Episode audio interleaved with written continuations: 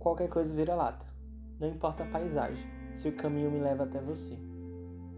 Hoje quero falar sobre fechar e abrir de novos ciclos. Às vezes me soa que ao fechar um ciclo e abrir um novo, estamos começando nossas vidas do zero.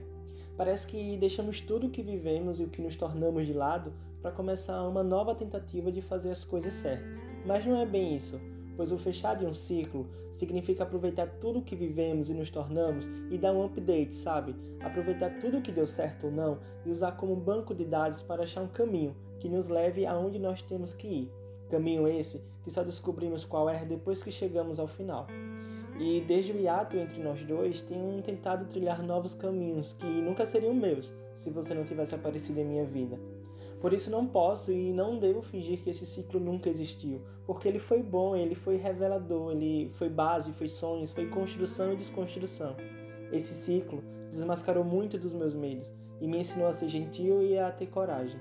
Eu não posso agora querer fingir que nada ficou, que nada sobrou, se não tem em mim uma restauração de quem fui, mas uma atualização de quem nós fomos.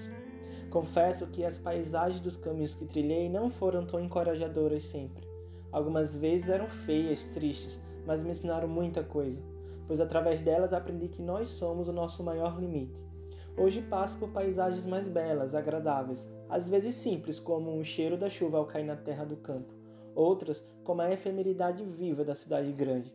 E não importa por quantas paisagens eu continue a passar, todos os caminhos eles me levam até você.